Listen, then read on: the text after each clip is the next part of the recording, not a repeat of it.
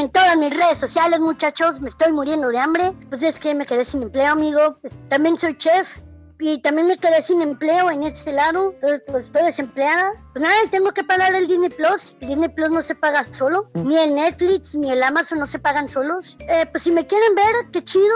Y los que no, pues, pues, también no tengo nada en contra de la gente que no le gusta mi contenido o que no me quiera ver. Del que quiera ver contenido, pues ahí va a estar. Y el que no, pues no, nadie es monedita de oro, a nadie le va a gustar. No existe contenido para toda persona, pero toda persona tienen un contenido.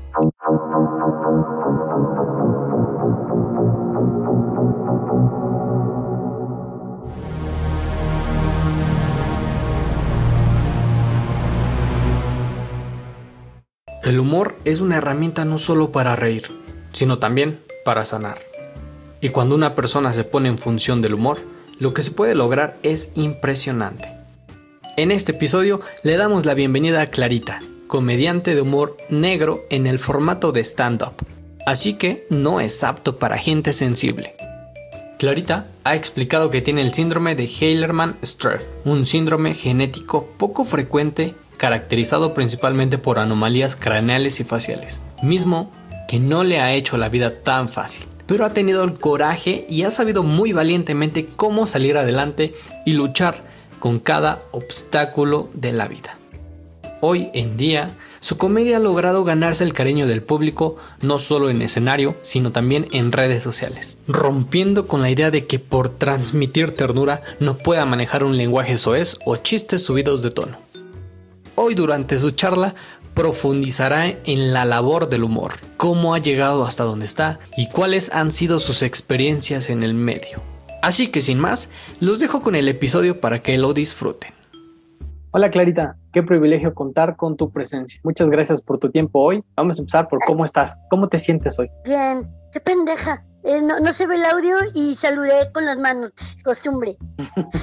bueno, imaginemos que estás saludando con las manos. Todo, bien, todo bien. Sí. Bueno, me da gusto y pues entonces empecemos por conocer. Imagínate que todo el mundo te está escuchando. Imagínate que estás en la mañanera y tienes que presentarte. No, me retiro, me retiro en este momento y no acepto. Nadie me dijo que esto era de Morena, me retiro a chingar a su madre. Aquí no somos amlovers. Ah, ok, muy bien. Entonces todo bien. Ya hasta se me olvidó en que estábamos. Así que te llevas a presentar. ¿Qué, ¿Cómo te presentarías? ¿Qué dirías? ¿Quién eres? Bueno, depende de dónde estoy. Porque si es en un lugar, depende. Como me di, como me dedico a la comedia, si yo estoy en un, bar de comedia, pues con algún empleado de, las que tengo, no sé, con alguna canción, ya sea a veces con la canción de pelo suelto, qué ironía.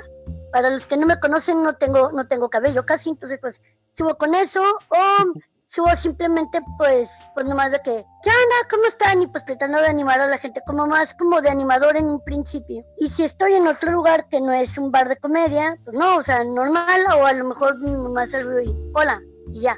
Dependiendo. Y en este podcast, ¿cómo te presentas? Como intermedio, porque invitaste como que, a, sé que va a sonar raro, pero invitaste como que, pues lo de comediante, pero también quieres conocer como que lo otro personal, entonces pues digamos que intermedio. Entonces, ya que mencionas lo personal, ¿qué es lo mejor de ser? ¿Qué es lo mejor de ser comediante? Que puedes decir todo lo que se te dé tu gana sin tener eh, mayores... No, no es cierto. Sí tienes consecuencias por eso. No, pues lo, lo mejor... Eh, Sí, es que depende de cada quien, pero en mi caso, pues a mí me ha servido para superar cosillas y como que ver la vida tal vez no tan, pues tomármelo tan en serio, o sea, como que sí, tomarme las cosas un poco más a juego y como que, ah, pues la vida no es tomársela tan en serio, total, no importa. Eh, eso fue lo que más me sirvió la comedia. Porque monetariamente, si alguien piensa, si alguien quiere ser comediante, olvídelo lo monetario. Eso, eso sería entonces lo peor. ¿O qué, qué es lo más difícil de ser, ser comediante? Pues lo difícil es como no depende de ti, o sea, tú puedes hacer videos o tú puedes hacer sketch, o sea, tú puedes hacer stand-up, luego chiste, tú puedes hacer todo ese tipo de contenido, pero lo más difícil es encontrar público, porque cada comediante pues tiene público diferente y pues hay veces que aunque hagas comedia muy china, a veces el público pues no te, no te jala, no le interesa, o simplemente, o al revés, eres un comediante mediocre, pero la gente te sigue, entonces pues lo más difícil es saber qué es lo que le puede gustar al público y qué no, que no lo sabemos. Nomás nosotros nos subimos igual antes en los open mic, ahorita pues nomás están virtuales, que es donde probamos material, pero por ejemplo íbamos probando material, no sabemos si le va a gustar a la gente cuando nos presentamos a shows que nosotros no somos el estelar, no sabemos si le va a gustar a la gente. Y aún así, siendo estelar, no sabes si le va a gustar a la gente. Y, y tú pones un chiste, o tú subes un tweet, subes un comentario, o tú que en tu caso subes un podcast, subes un capítulo que dices, este es mi capítulo chingón. Este capítulo huevo es el capítulo que, que me va a sacar del anonimato, por así decirlo. Este capítulo va a desbancar a la cotorriza, huevo. Y, descubres que nadie lo escucha. Y luego subes un contenido porque lo subiste como que, ah, como que tú subiste un episodio y dijiste, ah, el chile este, como que pues lo, lo tuve que hacer, pero ya no tenía ganas de hacerlo. Lo hice con la mayor hueva posible, no salió como yo esperaba, o sea, no le apuestas nada a ese contenido y resulta que ese contenido a la gente le gusta. Que tú, ¿por qué chingados ese contenido le gustó a la gente? Si el otro que me costó un huevo no le gustó a nadie, pues es lo mismo, no vas a saber qué es lo que le va a gustar a la gente. Eso sí, es, es, lo complicado. Pero es complicado llegar a ser comediante o estando, pero si yo quiero empezar, ¿cómo le hago? ¿Cómo sé que tengo ese don también? Bueno, para empezar, em, pues el don, pues muchos dicen, ay, es que tienes que ser cagado. Mira, muchas veces no, ojalá que el cagado del grupito, eh, sube al escenario y intenta hacer lo mismo y no, porque sí tiene una estructura el cómo escribir. Aunque no pareciera, sí tiene una estructura, tiene de que, ah, ok, lo que es premisa, que remate, cómo escribir, ta, ta, ta ciertas reglas. Ya cuando descubres, este, ya cuando, digamos, estudias eso, ya es como que, ah, ok, ok, ahora sí me voy a poner a escribir comedia, no a subirme a, a como la peda con mis compas. Entonces ya conoces eso, ahí es cuando descubres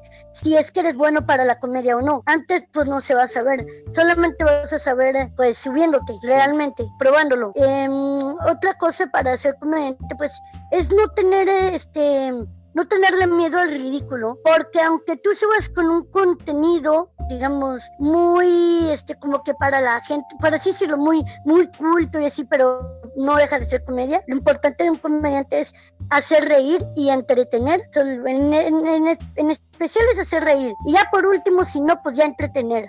Entonces, como eso es lo que tienes que hacer, pues, pues tienes que pensar eso, de que pues el contenido, eh, que como tiene que ser gracioso para otras personas, todo, pues tienes que pensar eso, de que como quiera vas a subir a hacer un poco, no el ridículo, bueno, sí, a veces dependiendo qué tipo de comedia hagas, pero sí ya teniéndole miedo a perderle miedo de que es que se van a reír de mí, güey, se van a reír de ti y se van a reír contigo y se van a reír de tu chiste o se van a reír de lo que hagas en el escenario, pero ya le tienes que perder ese miedo. Y en tu caso, ¿cómo fue que decidiste ser comediante? ¿Cuándo, ¿En qué momento dijiste, no, pues esto es lo mío? Bueno, yo empecé diferente porque yo empecé completamente diferente a todo lo que te estoy diciendo que deberías de hacer. yo, digamos que yo soy esta persona que de repente se mete los lives de otra persona y dependiendo, es, si pone comentarios, no, a veces no comento nada, pero no soy de estas personas que pone, salúdame, salúdame, me, me, me desesperan ese tipo de comentarios. este, entonces, pues no, yo solía poner comentarios dependiendo de lo que estuvieran diciendo o arruinarle el chiste a alguien, pero simplemente por entrar a molestar. A mí me divierte a veces molestar a la gente, se me hace muy divertido. Y yo así entré al live de una persona, de Sergio Mejorado, entré al live, empecé a escribir eh, eh, pues pendejada y media, no creí que alguien le fuera a, a tomar importancia, ni siquiera creí que a él le fuera a tomar importancia. Y de ahí otro comediante, Cristian Mesa, pues me, habló. Eh, para no hacer el cuento muy largo, pues él me, me, me estuvo insistiendo por meses a que yo intentara ser comediante porque parecer yo lo hacía reír y yo no intentaba hacerlo reír, simplemente yo allá hablaba como ya hablaba, yo te decía como yo pensaba, pero porque yo ya era así como persona. Entonces, pues, él me insistía mucho, no quería, al último pues ya acepté y dije, ok, ¿qué, ¿qué, tengo que hacer? Me dijo, mira, tal fecha voy a la ciudad donde estabas viviendo. Yo estaba viviendo antes en Saltillo. Me dijo, voy a ir en tal fecha y tú me vas a abrir. Y yo le contesté, ah, sí, pero como que dándole el avión realmente. Él se iba a presentar en febrero y esto me lo mandó en diciembre. Y yo dije en diciembre, ah, sí, está bien, el pedo. Y yo como que realmente también no, no, no le tomé importancia hasta que me habló en enero y en enero me dijo, oye, no, eh, este, ya escribiste algo de tu material, tienes 10 minutos y yo, ¿eh? ¿Cuál material? ¿De qué? ¿Vas a subir a, abrirme show? Ah, chinga, era neta. Sí, güey, ya le dije a Sergio Mejorado yo, en la madre. Y ya tuve que empezar ahora sí a, lo que es escribir. Me dio unos cuantos tips en un principio y otros ya los había sacado por deducción. Escribí, ya con cronómetro, de hecho le pedí a mi jefa que me tomara el cronómetro que cumplí los 10 minutos, fui, lo hice, pero lo di. No me gustó, porque yo tenía pánico escénico. Ni siquiera me gustaba dar este, exposición en clase. Si a alguien le tocaba exponer, yo prefería hacer el trabajo y que alguien más, la otra persona que no hizo ni madre, prefería que esa persona nomás expusiera, que no me gustaba hablar este, ante, ante nadie. Entonces tuve un problema ahí porque pues acepté, luego después ya no quise quedar mal con este güey. Total, terminé haciéndolo pues ya, eh, cumplí con eso, me fue bien, no me fue mal. Y después me habla ese mismo, digamos que en la, esto fue un jueves, me habla el viernes en la mañana y me dice, oye, ¿quieres abrir en el Sara García un teatro aquí en Monterrey?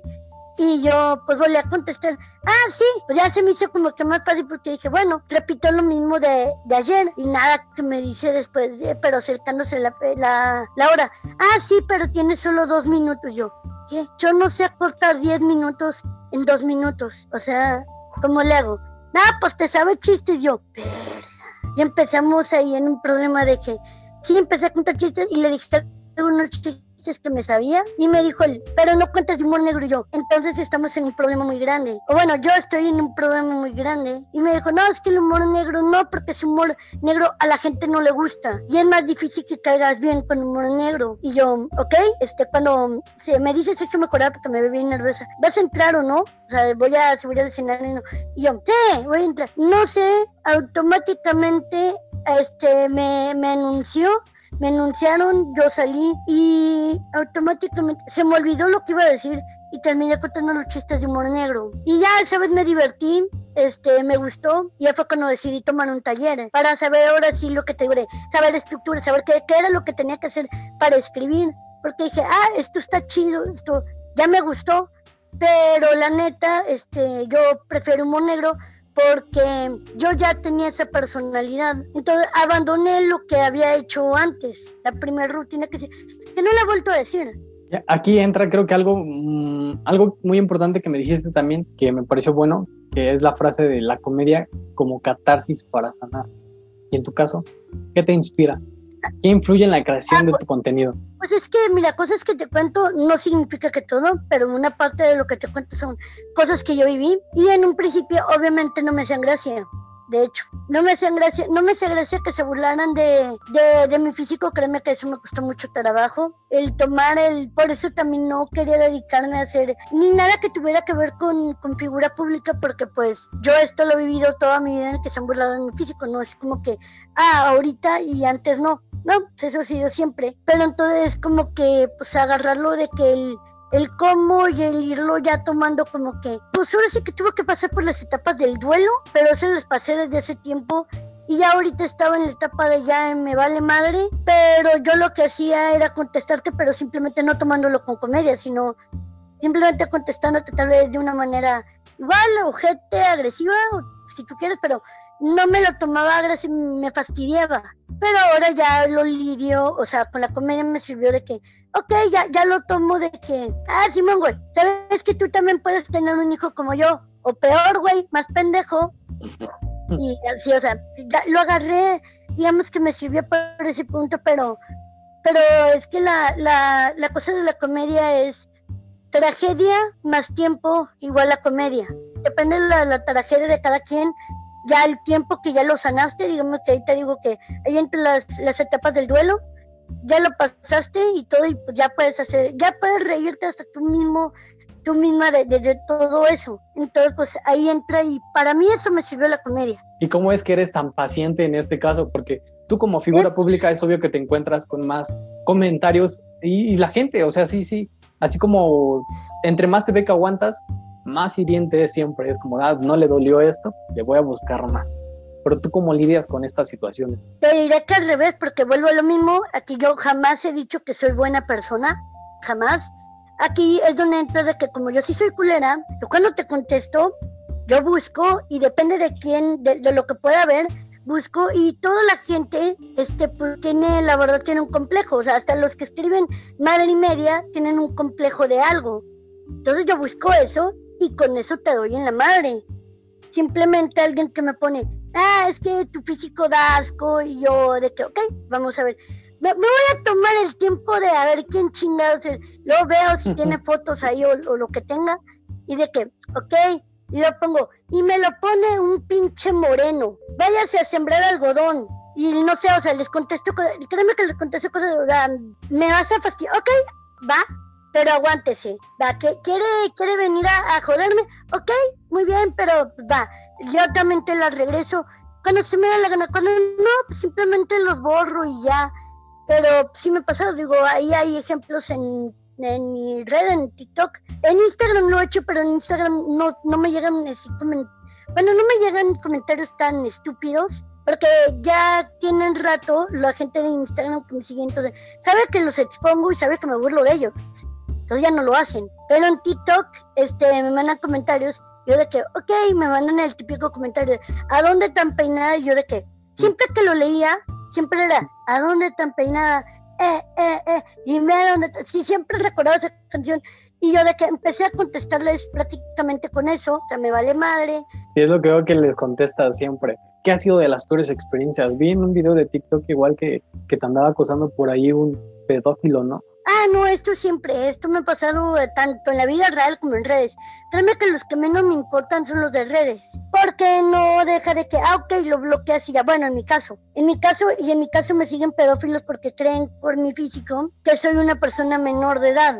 No sé cómo creen eso si ven mi contenido. Digo, deben de poner atención a lo que veo. Pero creo que no, a lo mejor se hacen una chaqueta mientras me ven y por eso no ponen atención a lo que digo. Si no, hay notarías que no soy una persona menor. Entonces, pues no esto sí me ha pasado, pero pues eh, cuando me pasa esto, te digo, simplemente nomás los bloqueo, los den ah, estos sí los denuncio, eh, denuncio sus redes y todo como que para, pues, para, que tengan cuidado, porque pues, tengan cuidado, porque chicos menores utilizan redes y pues, mientras menor, la verdad, sí, menos experiencia, eres más pendejo, entonces eres más fácil de caer. Pero pues yo esto lo he vivido en la vida real, he tenido que correr de pedófilos este, en la vida real de un güey grabándome o tomando fotos con un celular, casi babeando el güey, así de, güey, ¿qué estás haciendo? Y yo de que, mames, persiguiéndome, yo tuve que subir mi carro corriendo, este, y mi jefa también, y el güey no nos dejaba de grabar, tuve que voltear y prácticamente esconder, o sea, esconder mi rostro para que el güey, pero el güey no dejaba de pegarle al vidrio, no. O sea, mi mamá mientras prendía el carro, el güey no se despegaba del, del carro y era como que un sácate a la verga. Pero sí me ha pasado esto en la vida real varias veces. Esa es no la única. Entonces, como esto ya lo he lidiado, digamos que ya me sé el patroncito que manejan, entonces ya cuando me llega un, cierto perfil, ciertas palabras en, redes, ya me las sé es como que, llégale, güey. O sea, aquí no se aceptan maps, lléguenle. Pero igual así como tienes experiencias muy feas como esta, tienes experiencias muy bonitas del, stand-up. ¿Cuál es de las más bonitas que recuerdas? Mm, mira, de, las mejores experiencias, este, tengo, tengo varias, pero una me gustó que era cuando yo tenía, pues, tenía, tenía unos meses de, de ya entrar a lo que eran los open mic, porque como yo mencioné, yo empecé haciendo shows al revés en vez de Open, que cosa que no recomiendo, no recomiendo hacer esto porque esto te puede fallar muy, no, es que esto te puede salir muy mal. Este, eh, extrañamente a mí me fue bien los primeros tres, pero el, el otro ya no, que era cuando yo ya estaba empezando por mi cuenta a empezar a escribir material, ya no fue tan bueno porque pues probar material en un show, este, como tal que la gente pagó, no lo recomiendo nada porque pues la gente te va a exigir de que hazme reír. Entonces para eso están los open mic, pero yo no los conocía porque yo no conocía este medio de la comedia. Entonces pues ya cuando entré a los open mic y todo, no tenía mucho tiempo y pues me empecé a llevar muy bien con estos comediantes que se llaman los Malatronic, que es Blue Riberto Malatronic y Pan Monstro. Los dos han estado en Gatada de Vatos. Pan ahorita está en Gatada de Vatos, Blue estuvo en la anterior. Pero bueno, ellos y pues Blue iba a tener un show y él era el, estelar. Y después obviamente pues metió a Pam, este, su esposa.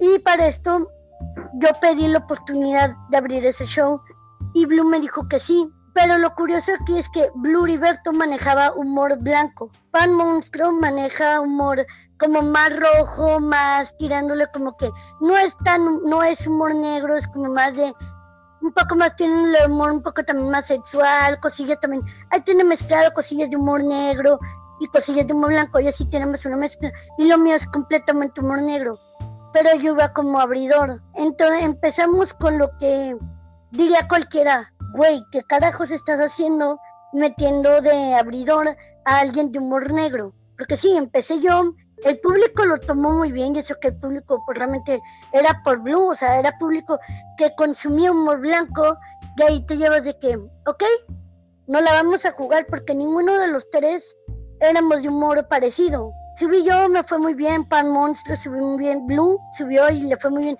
El público nos recibió excelente a todos.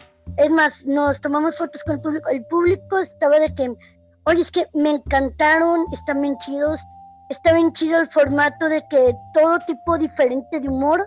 Y yo de que, wow, ahí se rompe el que dicen de que, pues tiene, si es un show de humor blanco, todos tienen que ser de humor blanco. Y es que si todos son humor negro, que todos sean humor negro. Y acá pues se, vio chido porque pues, teníamos de, de mucha variedad de tipos de humor. Entonces, esa es la vez de las que más me ha gustado. Esa y no sé cuál sería la otra. Bueno, una vez que fui a la Caja Popular, es en Querétaro, y pues ahí fui a un open mic y no conocí al público, pero me tocó estar y, el público es una chulada, la verdad. Y ahí pude soltar un público, un, que, un material, que ese material no me lo aceptaron aquí, porque yo me río de los niños de cáncer. Entonces, como es un contenido, digamos, persona sensible, este, aquí no me lo tomaron a bien, pero allá sí. Y pues para mí fue genial de ¡Yes! ¡Se logró! Eso y, y otra de las ocasiones quizás fue cuando tuve mi show de una hora, que estaba primero pues, casi haciéndome pipí porque pues ya había hecho shows, ya había hecho shows, pero casi yo a mí no me gustan los shows de una hora porque te seré realista, ni yo a veces tengo la concentración de ver una hora un, programa, a menos de que sea demasiado bueno. Por ahí es como que me distraigo mucho y eso pasa igual con los shows de comedia. No prefiero yo como que o hacer como que de, de media hora para no cansar al público. No prefiero tener diferentes comediantes, hacerte tener cuatro comediantes de media hora y ahí están dos horas. Pero sí me lamenté en, en la comarca lagunera, creo, creo que fue en Gómez, y mm, allá hice mi primera hora, que no sabía si iba a hacerla porque pues nunca la había hecho. No, no, me di cuenta porque como me empecé a divertir, empecé a jugar con el público, hice mucho más de una hora. Pero yo con mi miedo de que como a mí se me fue rápido, yo volteé y dije, díganme por favor que ya cumplí la hora porque por una parte ya me estaba quedando sin material y ahí no pude tomar ciertos materiales, un materiales porque pues con un chiste me di cuenta que que el público eso no, como el de los niños con cáncer. Ese material no lo pude decir ahí, porque fue como que cuando conté un chiste de eso, fue como que un, este, yo no veo las expresiones de la gente, entonces yo me guío por lo que escucho y pues no escuché una buena de que, ah, o sea, de que si se rieron, más bien escuché un, ah, no más, pero escuché eso, pero no un, para mí fue gracioso, de hecho yo escuchar eso para mí, para mí está chido, pero yo sé que entonces el público no le va a gustar. Nada, sí funciona. Sí, me imagino, se nota la pasión que tienes en, en el stand-up. Se nota y pues no, no solo lo digo ahorita, sino porque he visto tu, tu, contenido en TikTok y en YouTube y pues sí, se nota que, que, te gusta mucho y que tienes un futuro prometedor en la comedia. Por eso la siguiente pregunta de ¿qué ah, sigue para ti? Muchas gracias. no hay de qué.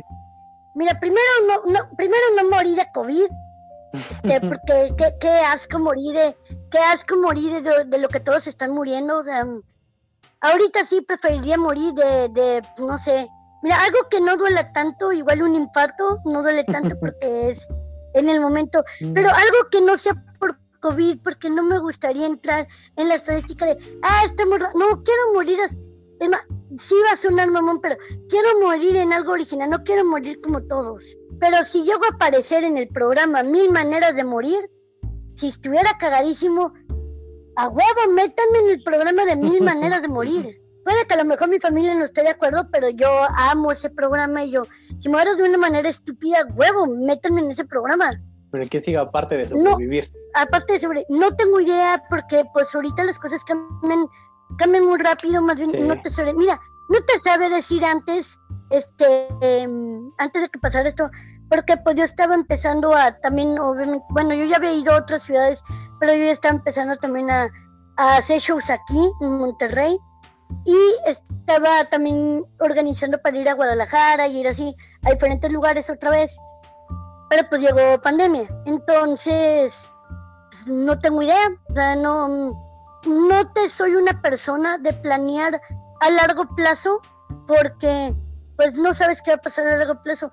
Más bien yo te planeo, si es que te planeo algo, eh, te planeo cosas pero a corto plazo, pero de ahí a no sé, o sea, ahorita sí no sé, pues igual y, y trabajar ahorita sí, y pues no sé, este, este año quería ir a Disney, sí, quería ser covidiota, pero mira, si me da COVID por ir a Disney, puedo decir a los demás, mira, como quiera me la pelan, yo, a mí me dio COVID por ir a Disney y a ti te dio COVID por ir a la peda de tu prima en, no sé, en un pinche lote baldío. como quiera tuvo mejor. Bueno, las siguientes son las últimas cuatro preguntas. La primera es, ¿cuál es tu más grande sueño? Híjole, es que tengo uno, pero está muy, bueno, está, está cagado. Y lo seguiré diciendo, a mí no me importa. Mi mayor sueño, pero pues es un sueño que no va a pasar, pero me encantaría que pasara. Me encantaría ser una botarga en Disney. Una botarga en Disney. Habrá que investigar la manera. What the fuck? Sí, amo la cara de todos. No, nunca, no, ni yo he escuchado a alguien que diga eso, pero, pero es como que, no sé, me, me encantaría. Claro, para, para ser cierto personaje necesita cierta estatura. Y yo obviamente, pues ya sé qué tipo de personajes puede ser. Yo tendría que ser personaje de, pues yo ya, yo ya escogí, yo puedo ser tontín, de pues, los de enanitos, no hay pedo, me encanta Tontín y pues está divertido. Porque en realidad muchos de ellos de hacer cosas con clown, hacer cosas con pantomima porque pues sí juegan con la gente pero no puedes hablar. Entonces tienes que expresar todo por medio de, ni siquiera de gestos porque como tienes una botarga encima, es todo por medio de señas y por medio de, de tu lenguaje corporal. Entonces está muy interesante. No sé, Disney, si escuchas esto, yo jalo de, ir a Disney a trabajar de botarga. Me vas a decir, ¿por qué no en otra cosa? Es que en botarga me permite ser culera, me permite ser X cosa, hacer jugar, pero no, no me conocen, no conocen mi rostro, no conocen nada, entonces eso es lo que está divertido. Pero por mi estatura yo sé que no puede ser, pero si me dices, ¿a quién me encantaría, me encantaría ser el pato Donald? Pero pues no cumplo con la estatura que piden. Es más, ni siquiera creo cumplo con la estatura mínima para ser enanito. Los enanitos son más altos que yo. Porque ha sido Disney y son más altos que yo. Yo, yo, yo tendría que ser, este, híjole, no sé, este, no sé, no, no tengo idea, pero pues. Un mucho pequeño o algo así. Ah, sí, tamaño bolsillo. Para su, sí, a huevo. bueno, la siguiente pregunta es, ¿qué es lo más importante que la gente debería aprender de tu historia? Pues no sé, es que mi historia yo tampoco la subí como para que la gente aprendiera algo. Si aprende algo, qué bueno, y si no aprende nada, pues... También. Pues bueno, o sea, yo no soy yo, yo no hice mi historia como para, para educar a la gente. A veces me gustaría agarrar a la gente y zaranguele y decirle, eres un pendejo. Sí, sí me encantaría hacer eso. Y prohibirle el internet a ciertas personas, en especial a los AMLOver.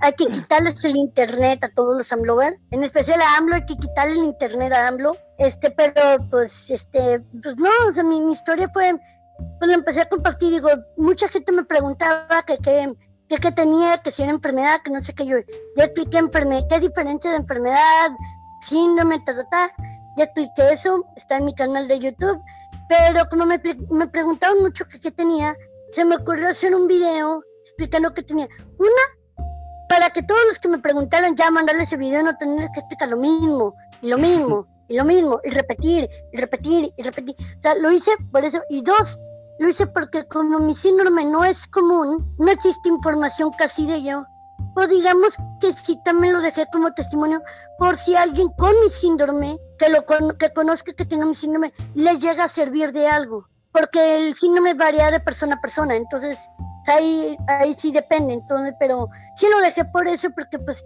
no hay mucha información. Y sí me han contactado personas que buscan información del síndrome y dieron con mi video. Sí me han dicho, oye, es que yo tengo el mismo síndrome que tú y, y es que te contacté y todo y me gustaría saber, este, tú qué, tú qué tienes, mira, yo tengo esto y ya empezamos a hablar. Yo digo, ok, yo lo dejé más que todo por eso. Terminamos con la última pregunta que es, si tuvieras la oportunidad de que todo el mundo te escuchara y pusiera atención en este momento, ¿qué les dirías? Síganme en todas mis redes sociales, muchachos. Me estoy muriendo de hambre. Pues es que me quedé sin empleo, amigo. Pues, también soy chef y también me quedé sin empleo en este lado. Entonces, pues estoy desempleada. entonces, pues, pues nada, tengo que pagar el Disney Plus. El Disney Plus no se paga solo. ni el Netflix ni el Amazon no se pagan solos. Entonces, pues nada, no, pues si me vieron la gente, pues, eh, pues si me quieren ver, qué chido. Y los que no, pues, pues, también no tengo nada en contra de la gente que no le gusta mi contenido o que no me quiera ver. La verdad no, no tengo nada en contra. Porque estoy consciente, igual que como dije hace rato, no se te debe de olvidar que tú aparte de creador de contenido sigue siendo consumidor, porque no dejas de consumir aunque tú crees contenido. Entonces, como así sabes que puedes estar arriba y en momentos puedes estar abajo y en momentos pues llega la moda, te, la gente te escucha y luego llega momentos en la gente que no, pues es como que, mm, pues eso, o sea, no, mm, del que quiera ver contenido, pues ahí va a estar y el que no, pues, no, nadie es monedita de oro, a nadie le va a gustar. No existe contenido para toda persona, pero toda persona tienen un contenido. ¿Cómo podemos encontrarte en redes sociales y en qué redes sociales podemos encontrarte para seguirte? Para sacarte de la desempleación. Ok. Bueno, para empezar, donen mucho, este, si quieren al rato les paso mi número de cuenta, muchachos, para que me donen dinero, necesito dinero, y pues bueno, ando viendo de quizás sacar mercancía, pero ando viendo ese rollo, pero a mí me pueden seguir en Facebook, Twitter, Instagram, YouTube, eh, TikTok, en todos lados pueden seguirme como Clarita Comediante o como arroba la guion bajo Clarita 1. Pero como Clarita Comediante me encuentras en todos lados.